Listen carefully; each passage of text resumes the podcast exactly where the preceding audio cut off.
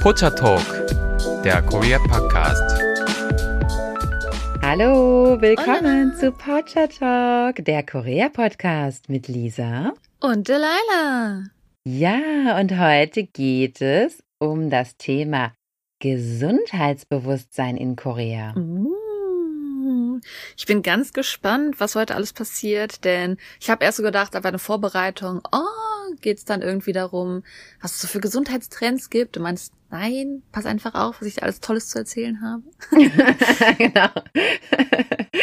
ja, genau. Es geht jetzt nicht nur um die Trends, da, das können wir sicherlich auch äh, später einmal machen, sondern es geht jetzt erstmal generell um das Gesundheitsbewusstsein der Südkoreaner, denn das ist sehr, sehr hoch und es ist auch ein ganz wichtiges Thema in Korea. Ich behaupte zwar immer, alle Themen wären total wichtig und interessant, aber ich finde das Gesundheitsbewusstsein der Koreaner durchaus sehr, sehr bemerkenswert. Wir gehen aber natürlich auch immer stark bei dem, über das wir reden, über das, was man auch wirklich im Alltag sieht. Und ich muss wirklich sagen, als jemand, der jetzt nicht so viel Ahnung von dem Bereich oder ich sag mal nicht viel Interesse in diesen Bereich reinbringt, muss ich einfach sagen, von dem, was ich sehe, muss das ein riesen Market Share sein. Also was da einfach schon an Massagesesseln in Korea verkauft wird und was da alles hochgepriesen wird auf dem Markt heutzutage. Also wie viel Geld die Koreaner da reinpumpen, wie viel Werbung man davon sieht. Also es ist wirklich einfach, man kommt gar nicht drum herum, dass man ständig jeden Tag darüber informiert wird, hey, mach doch mal das für deine Gesundheit. Hey, guck mal, was es da gibt für deine Gesundheit. Das ist einfach wirklich ein, da kommt man in Korea gar nicht drum herum. Ja, also genau wie du sagst. Man sieht es in unterschiedlichster Erscheinungsform. Überall. Ich würde sagen, wir arbeiten uns mal Stück für Stück durch das Thema durch. Erstmal möchte ich von vornherein erläutern, woran denn dieses Gesundheitsbewusstsein wohl liegt. Also das ist mm. auch wieder ein Thema, was mit der ja, Wirtschafts- Wundersituation von Südkorea zu tun hat und mit diesem stetigen Bedürfnis der Selbstoptimierung. Also, liebe Zuhörer, ihr merkt schon, wir haben jetzt schon verschiedene Themen besprochen, die auch mm. oftmals denselben Ursprung irgendwo finden. Also, ich glaube, je mehr ihr auch unseren Podcast hört, umso mehr bekommt ihr auch so ein stärkeres Feeling auch für diese Gesellschaft und könnt das auch alles besser einordnen. Also auch hier, wie gesagt, finden wir wieder das hohe Gesundheitsbewusstsein als Symptom dieses Wunsches nach Selbstoptimierung infolge dieses großen ja, Wirtschaftserfolges von Südkorea. Also wir stellen uns jetzt wieder vor, wir hatten ein armes Land. Mitte des 20. Jahrhunderts waren wir ja in Korea noch total arm und es konnte sich erst langsam aufrappeln, sodass man dann in den 80er, 90er Jahren langsam angefangen hat, wirklich eine stabile Wirtschaft aufzubauen. Und dann ging alles super schnell. Man kam auf einmal zu Geld, man wollte das zeigen dass man Geld hat, dass man einen Status hat, einen gesellschaftlichen und das schlägt sich nieder in ja Markenkleidung, in Schönheit, in ja tollen Autos auch, also in auch vielen Luxusgütern und es schlägt sich auch darin nieder, dass man auch seine Gesundheit zum Besten optimieren möchte. Also man möchte das Maximum rausholen. Ich denke, Langlebigkeit ist ja ein Ziel der ganzen Welt aus irgendeinem Grund. Das ist ein Ziel der ganzen Welt. Es stellt sich nur die Frage, inwiefern dann auch Maßnahmen ergriffen werden von den Leuten entsprechende, denn das sehe ich jetzt nicht überall. Das stimmt. Ich muss wirklich sagen, was wirklich den Konsum von Gesundheitsgütern angeht, würde ich wirklich sagen, sticht Korea einfach sogar, wenn man nur dran vorbeigeht, wirklich heraus. Man kriegt das wirklich einfach mit, was es für Konsumgüter gibt und wie viel Geld da rein investiert wird. Du guckst ja wahrscheinlich nicht so viel koreanisches Fernsehen, aber am Vormittag gibt es ja immer so ein bisschen diese Hausfrauensendungen und da wird zum Beispiel jeden Tag ein weiteres Gesundheitsthema besprochen. Also entweder geht es um bestimmte, ja, irgendwie Superfoods, die man essen soll oder Symptome, die man haben kann und wie man die mm. behandelt. Also generell gibt es da sehr, sehr viel Aufklärung im Fernsehen. Und das Wissen der Koreaner ist auch, finde ich, sehr bemerkenswert. Also die haben auch einen unheimlich großen Allgemeinwissensschatz was so medizinische Fragen angeht, Gesundheitsfragen, also da sind die eigentlich in der Regel sehr gut informiert. Ist dir das auch schon mal so aufgefallen? Auf jeden Fall. Und wo du das mit den Fernsehsendungen angesprochen hast. Ich sag mal, ich habe wie gesagt auch schon mal einen Office, einen Nebenjob und sowas gemacht. Und da muss ich sagen, wenn man äh, Frauen halt mit sich arbeiten hat, die halt eher so gesundheitsbewusst leben, dann kriegt man halt schon so mit, was die so im Fernsehen mitkriegen. Ich muss sagen, also manche dieser Fernsehprogramme, die sind auch ziemliche Angstmacherei. Dann sagen die, dann waren die da, ah, pass auf, dass du die Zahnbürste in so einem sicheren Behälter hast, weil wenn nicht, dann spritzt da das Toilettenwasser jedes Mal, wenn du abziehst drauf. Also solche Sachen werden dann erzählt, dass man auf jede Kleinigkeit aufpassen muss. Oder dass halt wirklich bei jeder Kleinigkeit, man hat diesen Trend gesehen in Korea, dass egal wie mhm. klein die Krankheit ist und wenn du nur Schnupfen hast, dann gehst du zum Krankenhaus, weil dann kriegst du sofort ein Medikament dafür, weil man muss auf jedes ein bisschen vorbereitet sein, muss auf jedes reagieren können irgendwie. Das finde ich sehr amüsant, gerade wenn man mit Leuten arbeitet, die halt eher so, ja, so im mittleren Alter sind. Also noch bevor man sagen würde, das sind alte Leute, aber das sind Leute, die sehr darauf achten, diese Shows dann vielleicht auch wirklich sehen, dann sagen, oh, du hast das, da habe ich das von gehört, da machst du jetzt besser sofort das. das ist sehr interessant, das mitzukriegen. Ja, also das kann ich so bestätigen, genau. Das finde ich auch absolut spannend. Ja, mit was die auch teilweise, mit was für News die teilweise dann auch kommen. Und das sind viele Sachen dabei, die habe ich noch nie gehört. Also unsere Familie, ja, berät uns ja dann auch regelmäßig, was es da so für neue wissenschaftliche Erkenntnisse gibt zu einigen Themen und also sehr, sehr spannend, ja. Wusstest du denn auch, dass die Rate der Leute, die im Fitnessstudio sind in Korea, auch sehr, sehr hoch ist? Würde mich nicht verwundern, weil, also ich würde sagen, Fitnessstudios in Korea, da hat man wirklich Massen an Auswahl. Also man hat in einem Block vielleicht sogar zwei bis drei Fitnesscenter. Das sind natürlich dann etwas kleinere, wie wir das gewohnt sind wo man dann einen groß hat, wo alle hingehen, sondern man hat eher so ein paar kleinere, die verteilt sind. Mhm. Und bei manchen, finde ich sehr unangenehm, kann man halt sehr gut reingucken, weil man ist ja in einer großen Stadt, da ist halt viel los. Und ich würde sagen, viele gehen hin und die Männer machen halt eher so Gewichtspumpen und die Frauen Frauen, die gehen so langsam dann die Treppen oder die gehen so langsam dann das Laufband ab. Also es ist halt eher so eine Art fit bleiben, aber jetzt nicht unbedingt pumpen gehen. Also ich sag mal, die, die pumpen gehen, sind eher so die vollen Macho-Männer. Aber ich sag mal, größtenteils würde ich sagen, dass viele einfach gehen, um so kleine Fitness-Sachen zu machen. Ja, einfach um fit zu bleiben. Ich denke auch gerade, dass das ja für Menschen auch mit Bürojobs eben auch total wichtig ist eigentlich, dass man sich eben nochmal bewegt. Denn das hat man mm. wahrscheinlich im normalen Arbeitsalltag dann nicht so. Bei den 19- bis 49-Jährigen gehen 30 Prozent ins Fitnessstudio. Also das finde ich schon wirklich, mm. das finde ich schon echt enorm. Also das sind schon einige und natürlich, es gibt ja nicht nur das Fitnessstudio, es gibt ja dann auch andere Menschen, die machen andere Sportarten, da kommen wir später noch drauf. Äh, Wandern ist zum Beispiel total beliebt oder es gibt auch diese Outdoor-Fitnesscenter, man kann ja auch Radfahren oder eben, wie gesagt, andere Sportarten machen, die jetzt nicht ein Indoor-Fitnesscenter erfordern. Aber wie gesagt, 30 Prozent dieser Menschen, die machen regelmäßig im Fitnessstudio Sport. Also das finde ich schon echt klasse. Aber bei dem Angebot wundert es ja auch nicht. Also ich sag mal, schon alleine, wenn man irgendwo in einem Apartment-Building wohnt, die Wahrscheinlichkeit, dass da ein Gym unten im Apartment-Building ist, 50 Prozent würde ich mal fast sogar behaupten. Also es gibt echt viele Häuser, die eine eigene Gym haben. Nicht, dass du jetzt, wenn du da wohnst, einfach reingehen kannst, aber dass du einfach dann direkt angebunden bist an eine Gym und das ist super easy, da einfach mal, oh, für den Monat 20 Euro, okay, dann versuche ich das mal, die Gym jetzt für den Monat. Also es ist also gar nicht verwunderlich bei den ganzen Möglichkeiten und Angeboten, die man hier hat. Ja, von der Struktur her, wie du das schon sagst, ist das so ein bisschen anders als in Deutschland, wo wir meistens ja eigentlich so riesige Lagerhallen mit Tausenden von Quadratmetern haben als Fitnessstudio. In Korea sind das eher viele kleinere Fitnessstudios, die ja teilweise auch nur so groß sind wie so ein Hotel-Fitnessstudio, also mit so ein, zwei größeren Räumchen, wo dann ja jedes Gerät auch nur einmal drin steht und die Mitgliederzahl ist dann auch beschränkt. Genau, das ist halt so ein bisschen andere Struktur. Aber ja, ist schon sehr hoch frequentiert, sodass eigentlich jeder auch überall sein Fitnessstudio finden kann. Ne? Da stimme ich auf jeden Fall zu. Ja, bei den 50- bis 60-Jährigen sind es auch immerhin noch 21 Prozent, die ins Fitnessstudio gehen und über 60 gehen dann nur noch 10 Prozent. Ich bin verwundert bei den Zahlen, weil wer Korea kennt, also Leute, die in dem Alter sind, sind wirklich sehr, sehr, sehr viel am Bergsteigen und solche Fitness-Sachen eher machen. Die gehen eher hiken und sowas. Also so eins der ersten Wörter, die man im Koreanischen lernt, wenn man irgendwie äh, Bergsteigen gehen will. Das ist echt erstaunlich, wenn man wirklich die alten Leute hier sieht. Also es sind jetzt nicht irgendwie junge alte Leute, das sind wirklich alte alte Leute, die wirklich regelmäßig Bergsteigen gehen. Das ist ähm, nicht ohne in Korea. Genau, deshalb sind die wahrscheinlich auch nicht mehr im Fitnessstudio. Die investieren ihre Zeit dann in andere Hobbys wie Golf und Bergsteigen. Das ist, sind tatsächlich die beliebtesten Sportarten in Korea, falls ihr das noch nicht gewusst habt. Und vor allem, also wie gesagt, Bergsteigen sowieso, weil es eben auch ja kostenfrei ist. Das ist natürlich die Wahl Nummer eins dann. Aber Golf ist unglaublich beliebt in Korea und also jeder hat schon mal Golf gespielt, hat es schon mal ausprobiert. Ob man dann regelmäßig Golf spielt, ist sicherlich auch eine Frage der finanziellen Möglichkeiten. Wo du den Fernseher angesprochen hast, das ist das Erste, woran ich beim koreanischen Fernsehen denke. Wenn man einfach, es gibt ja bezahltes Fernsehen, es gibt ähm, ja einfaches, normales Fernsehen im Endeffekt in Korea. Und wenn man durch dieses einfache Fernsehen durchsäppt, dann hat man da 20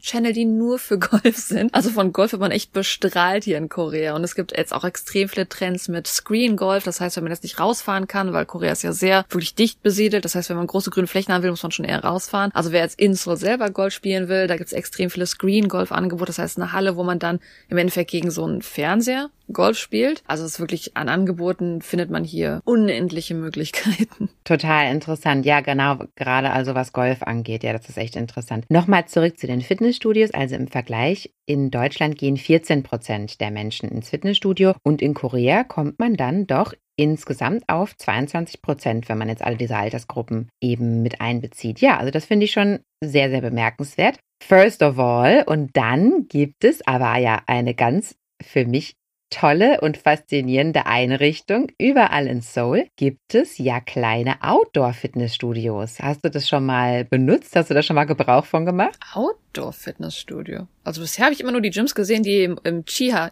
sind, die im Untergrund sind. Also bei Outdoor, dass man wirklich rausgucken kann an die frische Luft. Hm. Das sind einfach kleine Fitnessparks, die sind an Berge gebaut. Ach, das meinst du. Okay, das hätte ich jetzt nicht als Fitnessding. Also ich sag mal, wer sich jetzt wirklich so, so ein eigenes Fitnessstudio vorstellt, so ist es nicht. Also im Endeffekt, wenn man sogar in so einen ganz kleinen Park in Korea geht, dann hat man meistens, das kennt man vielleicht aus Dramen, auch wo die alten Leute dann dran stehen. Das sind wirklich im Endeffekt Fitnessgeräte, die öffentlich in Parks stehen. Das sind immer sehr, wie soll ich sagen, simplifizierte Fitnessgeräte. Also ich sag mal, es gibt das zum Beispiel einen Cross-Train, aber der ist natürlich einfach nur sehr simpel, dass man so an so einem Metallding dann so dieses Cross-Trainer-Bewegung machen kann. Aber es gibt an sich halt wirklich, wenn man in den Park geht, deswegen geht wahrscheinlich die alten Leute nicht in eine Gym das bezahlen, weil man kann umsonst in den Park gehen und diese Geräte benutzen, die einfach frei rumstehen. Und wenn man morgens dann so zwischen 5 Uhr morgens bis 7 Uhr morgens, wenn man dann so einen Park vorbeigeht, dann ist der voll mit Leuten so 50 und über 50, die im Endeffekt da diese freien Geräte ausnutzen, so, ein bisschen sich bewegen oder vorher noch im Park die Runden laufen, so ein bisschen warm zu werden und dann halt an diesen Fake-Cross-Trainer gehen oder da gibt's dann diese großen Räder, die man drehen kann, um sich dann im Endeffekt so den Rücken zu stretchen. Also da gibt's halt sehr viele kleine Angebote, die einfach von der Stadt angeboten werden im Endeffekt. Ja, und das ist doch total toll. Also das finde ich mega klasse. Und wie du schon sagst, das wird in der Hauptsache eigentlich von Älteren genutzt. Oder ich sehe da immer sehr, sehr viele Ältere dran rummachen. Deshalb sind die wahrscheinlich auch nicht mehr so im Fitnessstudio aktiv, weil die dann einfach regelmäßig draußen sich fit halten. Und ja, die Fitnessgeräte funktionieren etwas anders. Die funktionieren mit Eigengewicht. Die sind natürlich nicht an den Strom angeschlossen und stehen dann einfach so im Park, sondern das sind Geräte, die ja einfach mit einer anderen Dynamik, mit Eigengewicht und so weiter arbeiten. Aber mit denen kann man auch ganz normal Sport machen. Und wenn mein Mann und ich in Seoul sind, dann machen wir das auch immer, weil wir machen ja oh. eigentlich, ja, wir machen ja eigentlich ja fast jeden Tag oder jeden zweiten Tag äh, Sport und wollen das dann auch in Seoul weitermachen. Und in der Nähe von unserer Wohnung ist nämlich auch so ein kleiner Outdoor-Gym. Und da gehen wir immer hin und da kann man genauso seine Übungen machen wie im Fitnessstudio. Also es ist natürlich nicht ganz so doll, aber es reicht auf jeden Fall mal für ein paar Tage. Also ich finde das super mhm. klasse. Mhm. Und wie gesagt, sehe auch, dass das sehr, sehr äh, genutzt wird auch von den Menschen. Und ja, man findet die mitten im Berg irgendwo und mhm, einfach am absolut. Straßenrand teilweise. Und also die sind an den unterschiedlichsten Orten. Am Hanggang sogar. Also die sind mhm. an sich, ist immer so eine Art kleine Parkanlage, möchte ich mal fast sagen. das ist relativ. Und insgesamt gibt es 86 Stück in Seoul. Nur? Ich hätte echt gedacht, dass es wie Tausende ja. gibt davon. Wow, okay. Habe ich auch gedacht, ja. Also insgesamt 86 Stück in Seoul, 15 in der Busan-Gegend und dann nochmal neun, die nochmal an anderen Orten in Korea so verteilt sind. Vielleicht ist dann noch eine eigene Marke, weil wenn ich darüber nachdenke, schon allein in meiner Nachbarschaft, ich muss nicht mal weit gehen, ich muss zehn Minuten gehen, da habe ich schon fünf dieser Dinger. Also vielleicht ist das, wenn das eine eigene Marke ist, wird das vielleicht noch anders genannt, weiß ich nicht, aber man sieht ja wirklich man kommt dran vorbei auf jeden Fall. Vielleicht täuscht dein Sinneseindruck auch ein bisschen oder vielleicht sind die auch eben in Gegenden, die halt stark bewohnt sind, so wie deine Gegend, sind die dann eben auch höher frequentiert. Also so nach dem Motto, wo mehr Leute wohnen, da haben wir dann eben auch mehr davon. Ja, und also Stretching ist ja auch ein besonders großes Thema, ne? Also eigentlich, wo man geht und steht, sieht man eigentlich auch gerne Menschen sich stretchen, ne? Es gibt ja auch in den Schulen teilweise, dass die als Unterrichtseinheit oder hm. vor dem Unterricht auch nochmal so eine große Stretching-Session machen mit den Kindern zusammen. Also Stretching, das wird sehr, sehr ernst genommen und ist oh. wirklich ein fester oh. Bestandteil ja der medizinischen Philosophie. Ich denke, das kommt auch aus dieser Chinese Traditional Medicine im Endeffekt, die ja auch Stretching als sehr, sehr wichtig gewertet. Ne? Also das, das sieht man doch oft. Im Flugzeug sehe ich die Leute ständig stretchen und. Ich dachte jetzt eher so morgens, wenn die da auf dem großen Platz stehen in roten Klamotten sich dann stretchen. Alle zusammen. Das auch, ja, genau.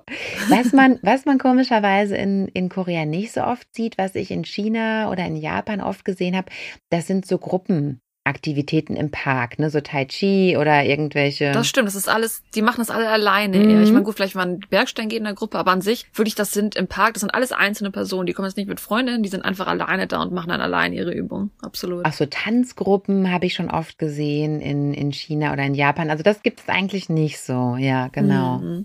Ja, wie gesagt, also Wandern ist der absolute Volkssport und es ist auch eine Gruppenaktivität eher, ne? Also meistens so die älteren Herren, die Ajashis, haben meistens eigentlich so eine feste Wandergruppe, so feste Wanderkumpels, mit denen die dann am Wochenende losziehen und die Damen wahrscheinlich auch oder die natürlich auch gemischt, aber meistens sind es irgendwie so um, homogene Männer- oder Frauengruppen, die ich öfters mal so sehe. Ja gut, oder Pärchen. Ich sehe Pärchen auch oft, aber es kommt halt drauf an. Genau, Pärchen, das gibt es auch. Und ja, dann wird halt gewandert. Es gibt ja sehr, sehr viele Berge in Berge, ja, ist jetzt wieder so eine Definitionssache, sagen wir mal Hügel in Seoul und naja, also Umgebung. Ja, ich weiß, ich weiß nicht, ab wann ein Berg ein Berg ist, ab welcher Höhe, aber auf jeden Fall hat man da sehr, sehr viel Auswahl und kann da ja regelmäßig äh, tolle Touren sicherlich planen. Erstmal sind die Berge immer auch von verschiedenen Seiten ja begehbar. Also man kann eben verschiedene Routen laufen. Und dann ist es im Winter auch natürlich eine ganz andere Kulisse als im Sommer. Also ich denke, da wird es nicht langweilig. Ich selber bin schon mal den Bukhansan raufgestiegen im Winter. Und ich bin natürlich den Namsan raufgestiegen, aber Namsan ist jetzt für mich wirklich kein Berg. Also das ist wirklich ein Hügel, wo der Namsan Tower oben drauf steht. Habt ihr, liebe Zuhörer, bestimmt schon mal irgendwo im koreanischen Drama gesehen? Ja, und das macht total Spaß. Und da sind unheimlich viele Leute unterwegs. Also das ist wirklich ein Volkssport. Das kann man auch beobachten, wenn man mal am Wochenende in der U-Bahn fährt. Denn da wird man unheimlich viele Menschen antreffen, die auch in so ganz professioneller Ausrüstung dann da in der Bahn sitzen, weil sie gerade ja von ihrer Wanderroute kommen oder auf dem Weg zu ihrer Wanderroute sind. Also diese ganzen Outdoor-Brands sind super hoch im Kurs in Korea.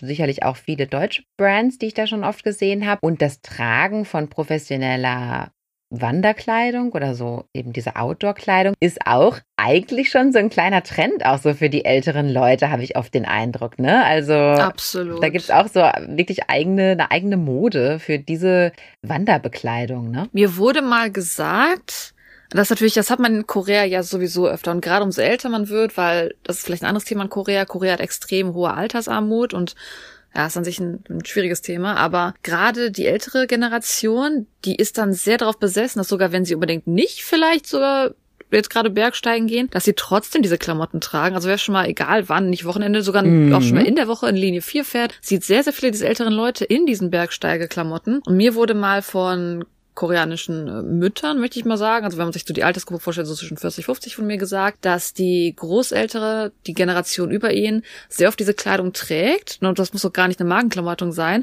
Vielleicht kaufen die die jetzt vielleicht irgendwie so, ja, auf einem Markt in Korea irgendwo günstig. Aber man trägt diese Klamotten, weil an sich, wenn man die von einer Marke kaufen würde, das sind sehr, sehr hochqualitative Klamotten, sehr teure Klamotten und damit zeigt man dann wiederum, dass man Geld hat, diese Sachen zu kaufen. Also es hat wieder dann auch zu zeigen nach außen, wenn man vielleicht ein hohes Alter hat und trotzdem vielleicht mhm. an Altersarmut leidet, dass man dennoch von einem Markt dann Sachen kaufen kann, die so aussehen wie sehr, sehr teure Bergsteigklamotten und dass man dadurch wiederum zeigt, hey, ich habe Status, ich habe, ne, ich kann mir diese Klamotten leisten. Deswegen tragen viele alte Leute fast nur diese Klamotten tatsächlich. Also wenn man in Linie 4 mal morgens durchfährt, man sieht sehr viele alte Leute und nicht jeder von denen geht unbedingt jetzt gerade Bergsteigen. Mm, ist total interessant. In Amerika gibt es ja auch so einen ähnlichen Trend, weil da laufen die Leute ja auch den ganzen Tag eigentlich, naja, die Leute, also viele Menschen, den ganzen Tag eigentlich so in Active Wear rum, ne? Also eigentlich so Fitnessstudio-Bekleidung mm, mit Instagram-Style. So Fitness-Leggings, ja genau. Mm. Das soll eben auch zeigen, hey, ich habe einen super aktiven Lifestyle und ich komme eigentlich immer gerade vom Yoga oder ich bin eigentlich immer gerade auf dem Weg zum Yoga, halt so nach dem Motto. Und so funktioniert das in Korea mit diesen Bergsteigeklamotten auch. Ja, also einerseits sich die überhaupt leisten zu können und andererseits eben auch diesen Lifestyle zu repräsentieren. Hey, ja, ich bin hier noch so total aktiv und sportlich drauf und so. Das ist schon wirklich auch ein eigener Trend. Und klar, dazu muss man eben auch sagen, diese Sachen sind ja meistens aus so ganz angenehmen Materialien, ganz leichte Stoffe oder kühlende Stoffe, wärmende Stoffe. Das ist halt auch echt angenehm, ja. Atmungsaktiv. Die Schuhe sind ja meistens auch total toll gepolstert, damit man sich da keine Blasen holt. Und ja, das ist natürlich auch angenehm. Das muss ich sagen, das war einer meiner ersten Beobachtungen in Korea, wirklich das gesunde Schuhe, möchte ich sagen. Also Schuhe, wo man wirklich darauf achtet, dass man eine, eine gute Körperhaltung hat, das ist extrem populär in Korea. Also wenn man hier in Korea auf eine Universität geht, dann haben die meisten Leute wirklich diese guten, gesunden Schuhe, ich möchte sagen, gesunden Schuhe an. Weil ich sag mal, in Deutschland habe ich dann schon eher gemerkt, dass man halt doch eher so auf die wie soll ich sagen, auf den Stil achtet, dass man vielleicht dann eher so High Heels trägt, dass man Ballerinas trägt. Und das sieht man in Korea weniger, dass man doch eher in der Universität sehr, sehr viele dieser sportlichen Schuhe sieht. Entweder sportliche Schuhe oder ich habe auch oft festgestellt, dass in so Geschäften, wo die so verschiedene modischere Schuhmodelle haben, dass dann da auch total drauf geachtet wird, dass die bequem sind, dass die Materialien extra so soft sind oder ja, irgendwie, dass die gepolstert sind. Also da wird total drauf geachtet auf Komfort oder auch diese UV-Kleidung, die ähm, wir auch schon mal besprochen hatten, die entweder kühlt oder wärmt und vor der Sonneneinstrahlung schützt. Und also mm. da wird sehr, sehr drauf geachtet. Also Bequemlichkeit, Gesundheit, somit Funktion und eben, dass es einfach nochmal so ein paar Zusatzbenefits hat. Und das finde ich auch total interessant. Und ich glaube, da hat sich mein Kleidungsstil auch echt ein bisschen durch verändert. Gerade was die Schuhe angeht. Du trägst auch gerne bequeme Schuhe, das weiß ich. ja, ich muss sagen, also ich habe halt in Deutschland doch eher dann, gut, das hat in Deutschland ja auch genannt. Ich sag mal, gerade weil durch die Sportschuhe natürlich auch wieder so eine Art von Markenwert haben, das natürlich auch in Deutschland, aber man hatte trotzdem natürlich diesmal eher so Ballerinas trägt, dass man vielleicht mal das und, oder sogar Vans, ich muss sagen, Vans sehe ich auch nicht so viel in Korea. Klar, die sind auch populär hier, aber wie gesagt, wenn, dann eher so die gesundere Variante. Also ich, ich muss jetzt auch sagen, so, naja, ist die Variante. Ein schöner Schuh, bequemer Schuh. Man achtet darauf, ob der Schuh auch wirklich gesund ist und ob der Schuh auch wirklich bequem ist den ganzen Tag über. Und es gibt ein unheimlich großes Angebot eben auch an modischen Schuhen, also die auch echt cool aussehen und die halt total bequem sind. Also ich bin da begeistert begeistert von. Ich kann das, äh, dieses Angebot kann ich in Deutschland auf jeden Fall nicht so finden. Hier ist es immer, man muss sich irgendwie so entscheiden. Halt entweder mhm. gesund oder nice. Aber das in der Kombination, also dieser Markt ist irgendwie hier noch nicht so erschlossen. Oder aber, das sind dann ganz teure Marken und da kostet der Schuh dann ab 150 Euro. Ja, was man jetzt vielleicht, wenn man jetzt einfach mal so den ein oder anderen Schuh mal eben so spontan mitnehmen möchte, dann vielleicht auch nicht so investiert. Stimmt. Zurück zum Thema Wandern. Also da haben ein von drei Koreaner angegeben bei einer Umfrage der Washington Post, dass sie jeden Monat wandern gehen. Also jeder dritte Koreaner geht wirklich jeden Monat wandern. Also ich finde, das ist ja auch eine unheimlich beachtliche Zahl. Bin ich aber jetzt auch nicht so überrascht, weil wie gesagt, also viele nutzen halt dann das Wochenende, dass sie sagen so, oh, ich möchte mal raus.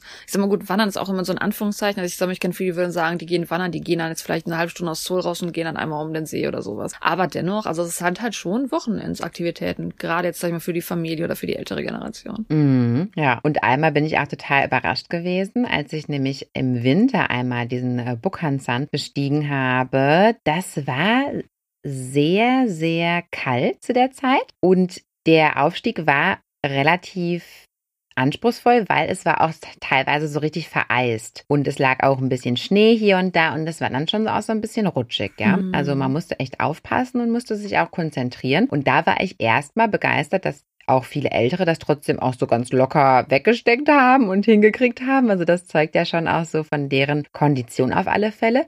Und dann kam aber eigentlich die, die große Überraschung auf dem Gipfel, denn da habe ich dann gesehen, dass es sowohl Stände gibt, die Essen verkaufen. Also erstmal wie bringt dieser Mensch das Essen da überhaupt da hoch? Ja, vor allem diese Verkaufsleute sind dann meistens eher auch dann die ältere Generation. Das ist echt erstaunlich, dass die dann diesen genau. Wagen dann nochmal da hochbringen und sowas. Also genau, da steht dann so ein älterer Herr mit so einem, ja, relativ großen Wagen, wo er dann da so diverse Sachen verkauft. Und der hat das dann da hochgezogen. Also unglaublich. Und dann wird dann natürlich auch erstmal locker Alkohol verkauft. Also sprich, die meisten Menschen trinken dann da oben auch noch Makoli. Ich meine von der Idee her schön, klar, du hast dann was geschafft und du möchtest dann was trinken.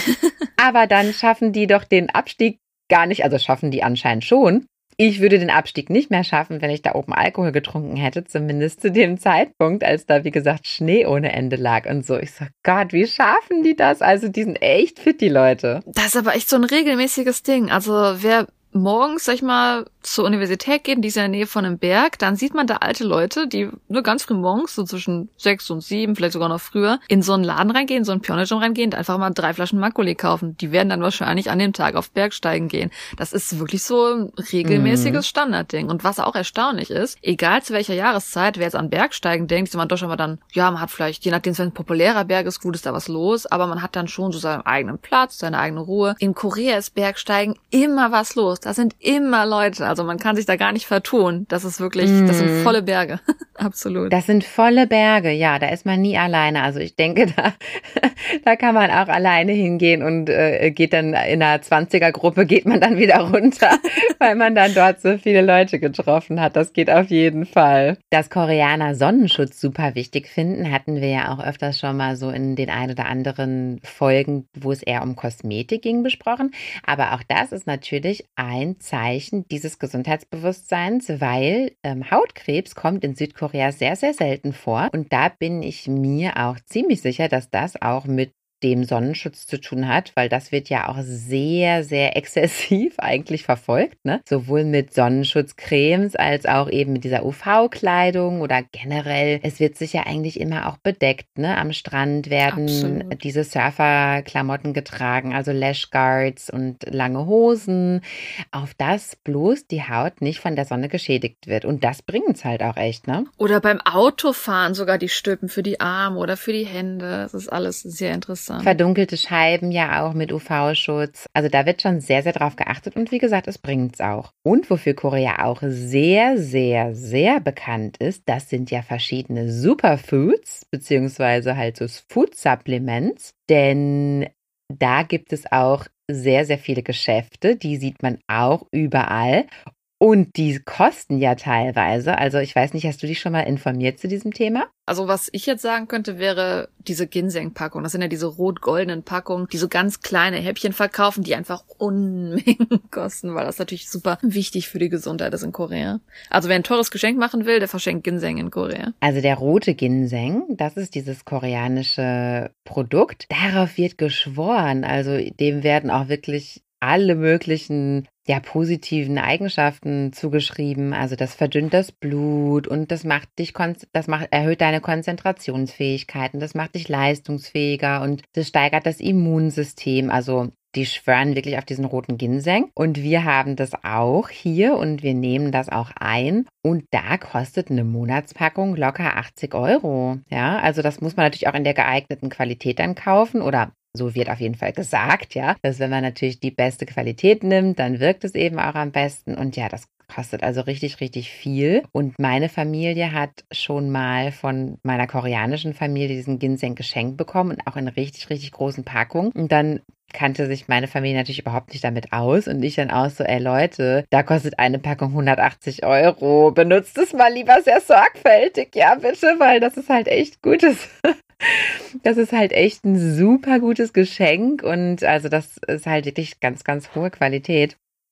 Ja, da wird echt viel, viel Geld für ausgegeben. Es gibt auch noch ganz, ganz viele andere Food Supplements natürlich, die sich auch durchaus an manchen Stellen dann mit den westlichen Food Supplements gleichen. Äh, ja, aber da wird unheimlich viel Geld investiert und das gibt es auch in tollen Geschenkverpackungen, denn diese Food Supplements, wie du schon gesagt hast, die Leila, das ist auch ein sehr, sehr bekanntes Geschenk, ne? Mm. Zu allen möglichen Anlässen eigentlich. Und das finde ich auch total bemerkenswert, denn ich finde die Idee ja super gut. Also ich nehme auch gerne Food Supplements ein, wenn ich auch der Meinung bin, das bringt was und das ist auch was Tolles, dann nehme ich das gerne ein und würde mich auch freuen, das als Geschenk zu bekommen. Aber ich glaube, die meisten Deutschen würden das nicht so richtig verstehen, warum das jetzt ein gutes Geschenk ist. Ne? Also zum Beispiel, wenn man irgendwie Tabletten bekommt, die die Sehleistung steigern sollen. Ich glaube, da würden die meisten Deutschen sagen, äh, wieso sehe ich schlecht oder warum schenkst du mir das jetzt oder hast du den Eindruck, ich sehe schlecht oder hast du den Eindruck, ich bin nicht gesund oder so? Ich weiß nicht, ob die Leute das so verstehen würden, aber in Korea ist das sehr, sehr positiv, ne? wenn man also Artikel schenkt, die die Gesundheit fördern. Mhm. Ja, ich sag mal, in Korea ist aber auch so, dass natürlich Ginseng, wie gesagt, ist auch wieder ein wie viel Geld hat man auf eine gewisse Art und Weise. Ich sag mal, wenn man jetzt in Deutschland wüsste, mhm. hey, Ginseng ist super selten, muss man einen Berg klettern, muss man das runterholen, so eine Ginsengpflanze. Das ist so ein bisschen, als wenn man in Deutschland halt Trüffel schenkt. Vielleicht kann man es damit eher vergleichen. Dass wir den Wert davon wissen und dass wir deswegen schon allein dafür dankbar sind. Mhm. Stimmt, der Wert ist natürlich auch nicht so bekannt. Wenn wir nach Seoul kommen, also das habe ich ja auch an mehreren Stellen schon mal erklärt, wir haben ja einen richtig, richtig vollen Koffer mit den diversesten Artikeln, die wir ja dann einmal alle so mitbringen. Und die ein oder anderen Food Supplements sind auch dabei, weil wir in Deutschland ja eigentlich auch ganz gute Produkte haben und es ist eben bei uns nicht so teuer weil es eben bei uns nicht so prestigebehaftet ist. Es sind eben mm, Artikel, absolut. die sich der Mensch ja hier eher selber kauft in Drogerien und es steckt kein Prestigegedanke dahinter, es steckt keine tolle Produktverpackung dahinter oder so. Das ist einfach ja nur so dieses nüchterne Produkt eigentlich eher. Deshalb sind die Preise hier auf jeden Fall moderater und in Korea wird da dann wahrscheinlich doch mehr Geld verlangt, auch weil man ja eben auch dieses Gefühl mitverkauft, ne? Dieses edle. Mm. Und man muss auch sagen, gerade wenn es zum Beispiel jetzt aus Amerika kommt, also es gibt halt viele Online-Shopping-Seiten in Korea, da ist dann so eine eigene Abteilung für, eine Abteilung sag ich schon, so eine eigene Sektion, wo man sich dann halt diese Gesundheitssupplements angucken kann. Und vieles wird natürlich dann aus Amerika einimportiert.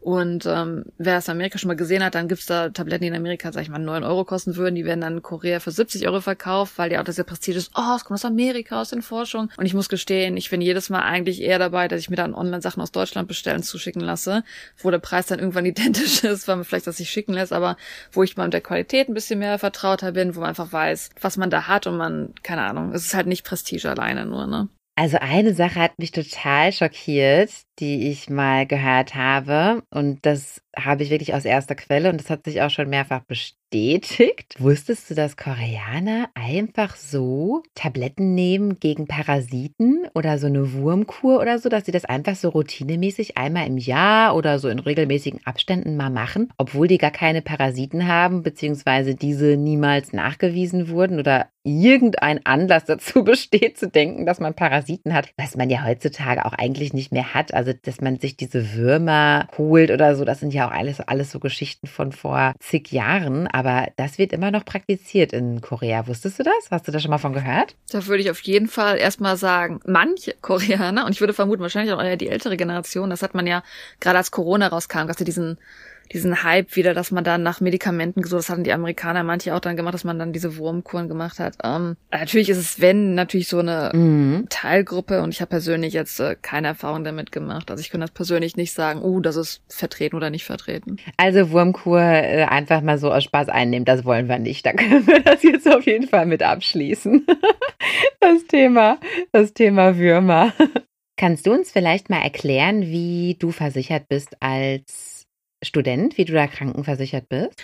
Korea hat das so ein bisschen jetzt geändert, möchte ich sagen. Das hat ja jedes Land ein bisschen, dass man Sorge hat, dass wenn es eine National Health Insurance gibt, dass das vielleicht von Leuten ausgenutzt werden könnte. Und deswegen gab es eine lange Zeit die Regel, wenn man nach Korea kommt als Ausländer und man bleibt weniger als sechs Monate, dann darf man sich nicht in die Krankenversicherung einschreiben lassen. Und wenn man aber länger bleibt als sechs Monate, dann darf man sich sofort schon in die Krankenversicherung einschreiben lassen. Und ähm, Korea hat an sich einfach eine National Health Insurance, also eine allgemeine Krankenversicherung. Das ist jetzt nicht so, dass es Privatisierung gibt, dass es öffentliche Sachen gibt. Das ist einfach ein und dieselbe, die bei jeder versichert wird. Und ähm, das ist dann natürlich wie bei uns auch entweder am Gehalt gerechnet oder es gibt da einen Mindestwert, die dann zum Beispiel Studenten oder sowas zahlen. Und wenn du jetzt weniger als sechs Monate bleibst, dann hast du gar keine Krankenversicherung oder wie läuft das? Dann sollte man eine Reiseversicherung haben. Ah, okay, verstehe. Alles klar. Ja, genau, weil ich kenne auch nur das Versicherungssystem, was dann bemessen wird anhand des Gehaltes und so weiter, wie das jetzt für internationale Studenten ist, hat mich jetzt nämlich mal interessiert. Denn ansonsten ist das bei dem Gesundheitssystem ja ähnlich wie in Deutschland. Ja, wie du schon gesagt hast, mit dem Unterschied, dass es aber keine unterschiedlichen Firmen gibt, die da Krankenversicherung anbieten, sondern das ist eine Government Health Insurance sozusagen. NHIS. Ja, genau, danke.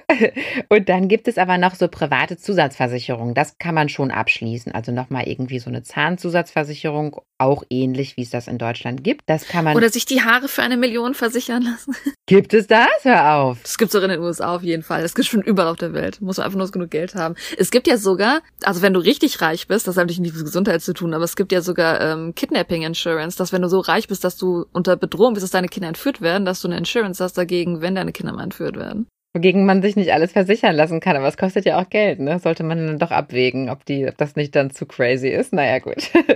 Also, ich würde mal so behaupten, dass das Gesundheitssystem in Korea sehr, sehr gut ist. Insofern, als dass man zum Beispiel umgehend Arzttermine bekommen kann, ziemlich schnell, nicht so wie in Deutschland, wo man dann teilweise, wenn man eben kein Härtefall ist, ja bis zu vier Monate oder so auf seinen Arzttermin warten muss. Ich hatte jetzt gerade in letzter Zeit wieder das Problem, dass ich unbedingt einen Termin bei einem Facharzt bekommen wollte und ja, ich muss tatsächlich drei Monate drauf warten. Ja, diese Bürokratie. Ah. Aber ich frage mich, ob das in Korea, ob das wirklich nur Bürokratie ist oder wirklich einfach das Angebot auch, weil es gibt wirklich ja so viele Ärzte, so viele Krankenhäuser. Wie gesagt, man wartet in Korea jetzt nicht lange. Das ist das wenn man, Angebot, ja. Das ist das Angebot wahrscheinlich. Also man wartet in Korea jetzt nicht. Zum Beispiel in Deutschland auch, ich muss mich mal bewerben für irgendwie einen ich weiß gar nicht, ob das jetzt ein, was für eine Art von Gehirnscan das war. Ich wollte mal einen Gehirnscan machen, man diese Tube reingeht. Und da musste man sich irgendwie so vier Monate vorher bewerben, so überhaupt einen Termin dafür kriegt. Und dann, um die, mm. die Lösung zu bekommen, was man da gescannt wurde, nochmal in drei Monaten Termin. Ich denke mir so, was ist, wenn es was Ernstes ist?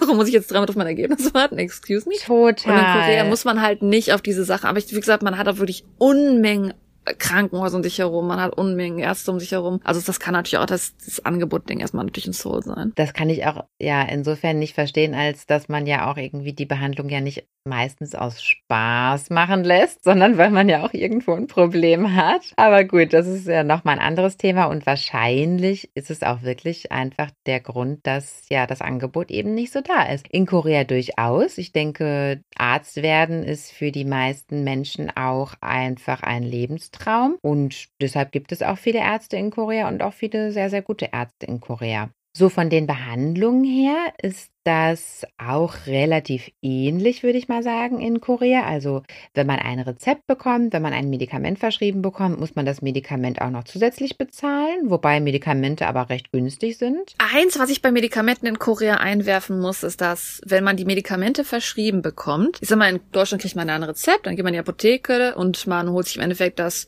Medikament in der Packung ab, wie man es verschrieben bekommen hat. In Korea ist es auch oft so, man geht halt in eine Apotheke, ist meistens entweder im Krankenhaus angebunden oder sehr in der Nähe davon. Man kriegt das Rezept, man geht zur Apotheke und dann kriegt man nicht das Medikament, sondern nein, der Arzt hat einfach geschrieben, oh, du sollst dieses Medikament so und so viele Tage nehmen. Dann geht der Apotheker her, nimmt dieses Medikament und tut es in Tüten verpacken, wie wir das vielleicht so bei, bei älteren Leuten kennen, dass die dann ihre Tage da schon vorgelegt bekommen. So kriegt man selber auch in Plastik erstmal die Medikamente ausgehändigt, aber im Endeffekt, wenn man jetzt nicht unbedingt weiß, was welches Medikament ist, dann muss man doch erstmal googeln, weil das finde ich halt in Deutschland schon ein bisschen cool, dass man die Packung dazu kriegt und alles mögliche. Das ist in Korea, kriegst du halt einfach nur die Tabletten dazu und auf gut Glück vom Arzt dann verschrieben, dass das okay ist, dass du die nimmst. Ist nicht immer, dass es bei jedem gut ausgeht. Ja, das wird schon so portioniert, genau. Und ohne Beipackzettel. In Deutschland, ja, kann man dann eben selbst nochmal reinschauen in das, in den Beipackzettel des Medikaments. Was hat man da überhaupt? Wie heißt das Medikament überhaupt? Genau, das, daran scheitert es ja vielleicht auch schon teilweise dann, ne?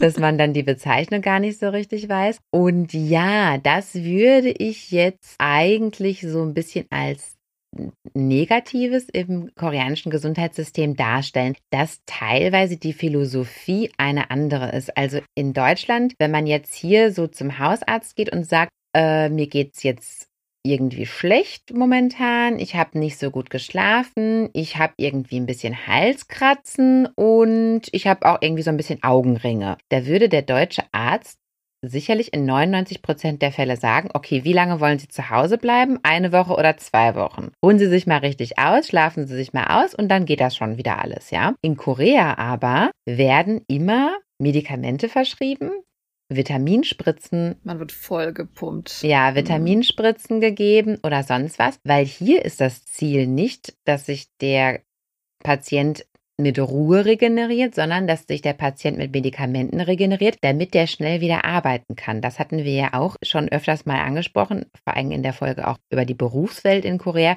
Gerade Kollegen sagen dann zu einem, wenn man eine Erkältung hat, oh, warum gehst du nicht in der Mittagspause mal eben zum Krankenhaus und musst die Medikamente ab, damit man möglichst ne, fit weiter am Ball bleibt. Und das ist auf jeden Fall auch ein kleiner Kulturschock dann für jeden kleinen Driss zu sagen, geh ins Krankenhaus, hol die Medikamente ab, weil das ist das, wo ich auch den Nachteil daran sehe, dass die Medikamente nicht erklärt sind in dieser Packung, die man da von der Apotheke, vom Krankenhaus kriegt. Mm. Weil ich habe selber auch mal zur Examszeit gesagt, okay, Korea funktioniert so, ich kriege jetzt wahrscheinlich Medikamente, die mich energievoll pushen. Ich war krank zur, Medika zur Prüfungszeit und ich bin dann zur, zum Arzt gegangen, habe Medikamente verschrieben bekommen, gesagt, hey, ich habe diese Sache, ich bin wahrscheinlich darauf gegen allergisch, kannst du mir das was anderes geben, wo ich nicht darauf allergisch reagiere? Und der so, ah, gar kein Problem. Habe mir irgendwie so fünf verschiedene Tabletten pro Tag verschrieben und äh, ich war gegen eine Tabletten allergisch, weil ich einfach nicht wusste, was diese Tabletten waren, die er mir verschrieben hat. Also es ist halt alles, also man wird halt wirklich einerseits A, vollgepumpt mit richtig vielen Tabletten. Klar, die helfen einem auch, aber man muss halt auch wissen, was natürlich für einen selber dann funktioniert, was nicht funktioniert. Hättest du jetzt wahrscheinlich nochmal bei dem nachfragen können, wenn es dich jetzt wirklich so sehr gewurmt hätte, ne, was das jetzt für ein Medikament war, hätte er dir dann bestimmt nochmal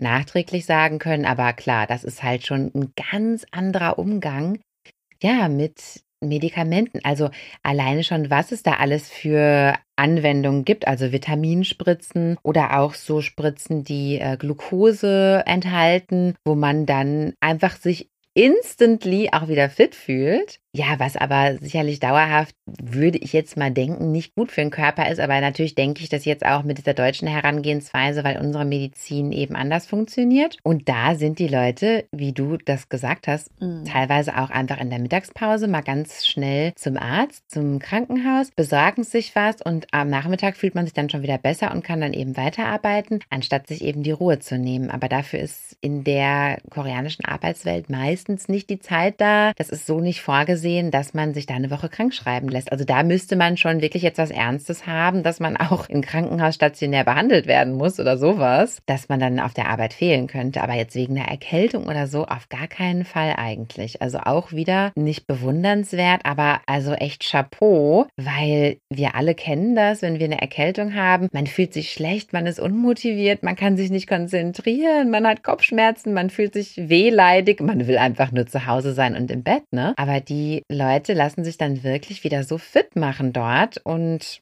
ja, können dann einfach weiterarbeiten. Also ja, das ist äh, Bewunderung mm. und Entsetzen zugleich manchmal, ne? Aber andererseits, man hat auch nicht die Wahl. Also sogar wenn man in Korea jetzt total todkrank, gut, Corona hat es ein bisschen zum Glück geändert, möchte ich mal, ich möchte wirklich sagen, zum Glück geändert. Mhm. Also es ist in Korea auch so, wenn du mit einem absoluten Keuchhusten zur Arbeit kommst und du sagen willst, du zeigst wirklich so, hey, ich habe total Keuchhusten, das macht gerade keinen Sinn. Wie wäre es, wenn ich mich heute aussetze, um andere Leute nicht krank zu machen? Dann sagt der Arzt, da sagt der Boss zu dir, ähm, wir brauchen dich aber heute. Nach dem Motto, so krank sein ist kein Zeichen nach Hause zu gehen. Mal lieber noch mehr Medikamente reinpushen, auch wenn du trotzdem weiterhin hust. Also das ist halt ein ganz anderes mhm. ja, Gesundheitsansehen Ansehen gewesen vor Corona. Oder einen Nachmittag bekommt man dann vielleicht, ja, eben genau aus diesem Gespräch heraus, okay, du bist jetzt halt wirklich krank und dann geh doch jetzt schon mal ein bisschen früher nach Hause, aber am nächsten Tag bist du dann aber auch bitte wieder da. Also, das ist dann auch mit dem einen freien Nachmittag, soll es dann aber auch erledigt sein. Also, das ist, ist schon wirklich sehr, sehr interessant, ja. Und das war am Anfang für meinen Mann halt auch total der Kulturschock in Deutschland, weil wenn der halt verschiedene Beschwerden hatte irgendwie grippale Infekte, hat sich ein bisschen schlapp gefühlt oder ich mich schlapp gefühlt aus irgendwelchen Gründen und dann dieses Gespräch mit dem, ja, dann geh doch zum Arzt, wo ich dann halt immer gesagt habe, du, der, der Arzt macht da nichts. Ich kann jetzt zum Arzt gehen, aber das wird zu nichts mm. führen. Also der gibt mir dann, der sagt dann, ich soll Tee trinken und mich auf die Couch legen. Dafür brauche ich jetzt nicht zum Arzt zu gehen. Und in Korea gibt es eben immer die Lösung an die Hand. Ja, die geben einem einfach sogar, wenn der Patient sogar sagt, ah, es ist nicht ganz so ernst, dann kriegt man halt die, die minimalen Medikamente. Man kriegt da halt trotzdem eigentlich immer Medikamente verschrieben, wenn man ins Krankenhaus geht, wirklich. Und das war auch dieses kleiner Kulturschock vielleicht für mich. Ganz am Anfang, bevor ich nach Korea gegangen bin, habe ich ja mich um internationale Studenten gekümmert. Und gerade koreanische Studenten wollten dann Hilfe bei mir, dass sie zusammen zur Apotheke gehen und dann nach gewissen Medikamenten fragen. Da hat der Apotheker in Deutschland geguckt mhm. und gesagt, das kann ich dir nicht einfach so ohne Rezept verschreiben. Damit kannst du dich im, was zum Beispiel Schlaftabletten, damit kann man sich je nachdem, was man da will, vielleicht ja sogar umbringen oder sowas. Und deswegen hat man in Deutschland, ist man halt eher so, man ja, ja. hat Neigung, Sachen zu verkaufen. In Korea kann man einfach viele Medikamente ohne Rezept einfach so in der Apotheke auch kaufen. Ja, also da, da ist die Philosophie wirklich eine andere. Ne? Also in Deutschland sind wir da wirklich eher, dass wir sagen, auskurieren stark sein und die Koreaner sagen einfach stark wirken. Ja, aber generell Also das Gesundheitsbewusstsein der Koreaner ist wirklich, wirklich hoch und auch das Wissen darüber ist wirklich hoch. Und ich bin auch immer wieder begeistert, was die auch alles so für kleine Gadgets haben. Also kennst du so zum Beispiel diesen kleinen mobilen Face-Steamer, den man so mit USB an ja, an seinen Computer zum Beispiel anschließen kann, dass man bei der Arbeit dann so ein Face-Steamer hat oder auch im Flugzeug kann man sich den mitnehmen, irgendwo auf Reisen, wo es halt trocken ist. Da kommt einfach so ein Sprühnebel aus diesem Gerät. Hast du das schon mal gesehen? Ach so, im Sinne von, von Office. Ich habe jetzt auch daran gedacht, was es ja auch gibt, oder das machen wir in Deutschland einfach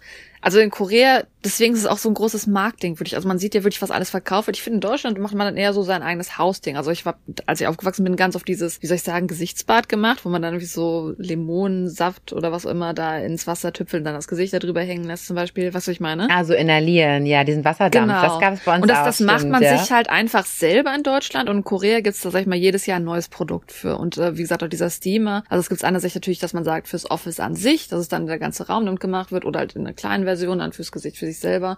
Aber da gibt's halt, wie gesagt, das sieht man in Korea an den Produkten, was gerade im Trend ist, was gerade wichtig ist. Und wir Deutschen machen halt eher so, ah, das kann man sich dann zu Hause mit dem Gerät auch noch so machen. Das ist so eine ganz andere Sicht, wie man halt mit Sachen, mit Produkten noch umgeht, würde ich behaupten. Stimmt, stimmt, ja, genau. Ja, es gibt in Korea unheimlich viele Produkte, gerade was so Reisebegleiter angeht, ne? Also auch so Augenpads und Slipper haben die meistens oft dabei oder ja auch so diese Massageroller fürs Gesicht. Also unheimlich viele so Produkte, so Artikel, die die auch ja gerade auf Reisen auch mit sich führen oder eben in ihrem ja, Büroalltag, dass man immer überall so ein bisschen, ja, Wellness kann ich es nicht nennen, aber ja, doch, also so Self-Care halt, da wird großer Wert drauf gelegt. Das habe ich auch bei meinem Mann, ich erzähle wieder ständig meinem Mann. Das habe ich auch echt bei meinem Mann so beobachtet und das habe ich mir wirklich sehr, sehr positiv in mein eigenes Leben übertragen. Also das habe ich nicht nur bei ihm beobachtet, sondern eben auch bei Freunden, bei unseren Familienangehörigen. Self-Care ist sehr, sehr wichtig und die Pflege des eigenen Körpers, ja, also das gehört einfach zum Leben dazu und da wird sich auch viel Zeit für genommen, da wird auch Geld rein investiert und alles Mögliche. Und ich finde das eigentlich toll, weil ich bin vorher ja sicherlich auch gepflegt gewesen, aber das ist jetzt auch bei mir über so ein, über so ein Maß nicht hinausgegangen, wo ich jetzt gedacht habe, okay, das macht jetzt Sinn. Also, dass man sich jetzt seinen Körper eincremt, ja, das macht schon Sinn, weil sonst ist die Haut trocken und ja, okay, ne? Aber dass ich jetzt so ein Face Steamer und dann massiere ich mir jetzt nochmal das Gesicht und also das sind ja alles nochmal so zusätzliche Sachen, die zu den Basics dazukommen und das habe ich jetzt nicht so praktiziert früher, aber das mache ich jetzt auch total. Also ich bin jetzt auch total verrückt eigentlich nach so kleinen, ja, dieses und jenes. Und das macht das Leben irgendwo, ja, so ein bisschen schöner auch. Und ich finde eben diesen Gedanken toll, dass man sich so einfach gut um sich selber sorgt. Und das habe ich total ähm, von der koreanischen Kultur gelernt. Weißt du, was ich meine? Man muss auch sagen, in Korea wirklich das Self-Care sehr convenient ist, möchte ich sagen. Gerade natürlich, weil ne, diese ganzen Produkte, mit denen man es dann einfach machen kann, weil wenn man das so als Deutscher so hört, dieses, ah, das machen, das machen, das machen, das klingt nach viel Arbeit, das klingt nach vielen teuren Geräten holen, nach vielen großen, sperrigen Sachen holen. Und in Korea ist es einfach ja, es ist gut und negativ, dass es natürlich ein großer Marktanteil ist, aber dadurch, dass man so viele Angebote hat, ist es viel mehr convenient, also viel einfacher, viel angenehmer, das überhaupt umzusetzen. Dass es, wenn es einem einfacher gemacht wird, dann kann man es ja einfach mal so nebenbei auch machen. Nicht, dass es jetzt irgendwie, dass wir in Deutschland das vielleicht äh,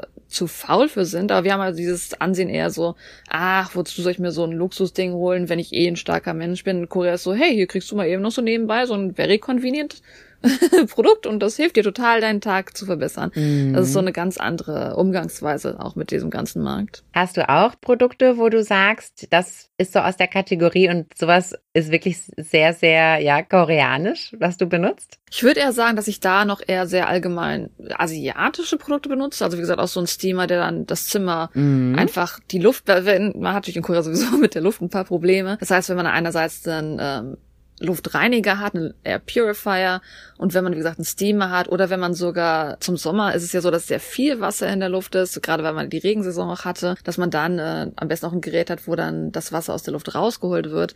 Also das sind so diese Standardgeräte, die an sich einem das Leben in Korea auf jeden Fall verbessern. Alleine das ist ja schon total faszinierend, weil ich glaube, in Deutschland ist das überhaupt nicht der Standard. Ja, aber in Deutschland braucht man das ja auch nicht, weil man hat ja nicht so einen Sommer, der extrem humid Ja, ist. das nicht, aber zum im Beispiel. Winter, wenn Oder man hat jetzt Heizung nicht benutzen. diesen ganzen Yellow Dust. Ja, gegen Yellow Dust hilft dir das. Ja, gut.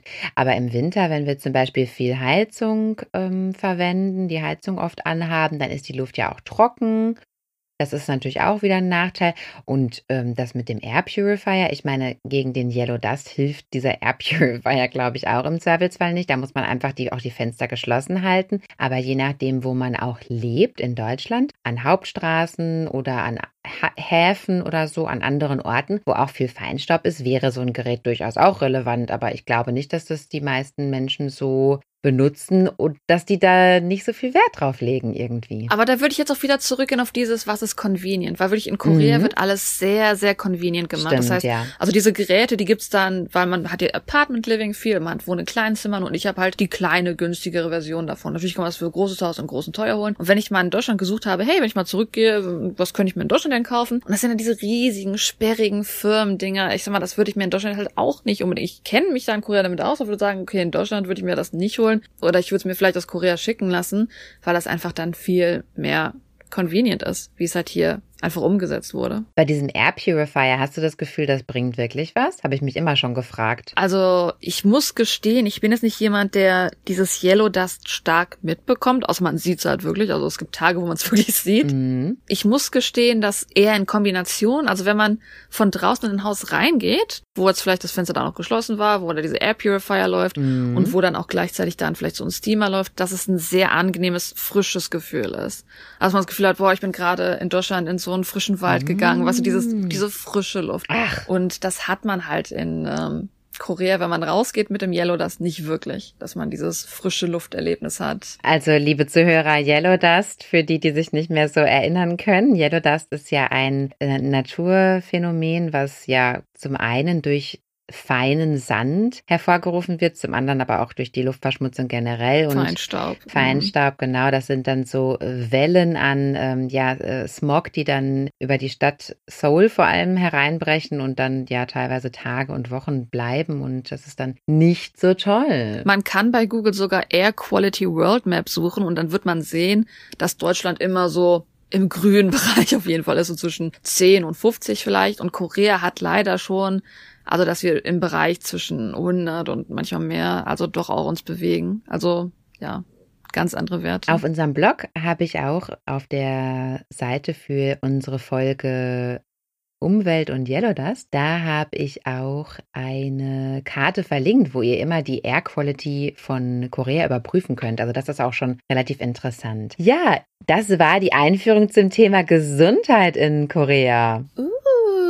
Ich denke, äh, ja, wir haben viele Themen heute besprochen. Lasst uns gerne wissen, wenn da ein Thema dabei war, worüber ihr gerne mehr erfahren würdet. Das Thema ist ja wieder einmal eines, wo man sicherlich viele, viele detailliertere Folgen noch machen könnte darüber. Also lasst uns gerne wissen, was euch da so interessiert. Und zwar unter Pachatalk at gmail.com. Das ist P-O-C-H-A-T-A-L-K at gmail.com.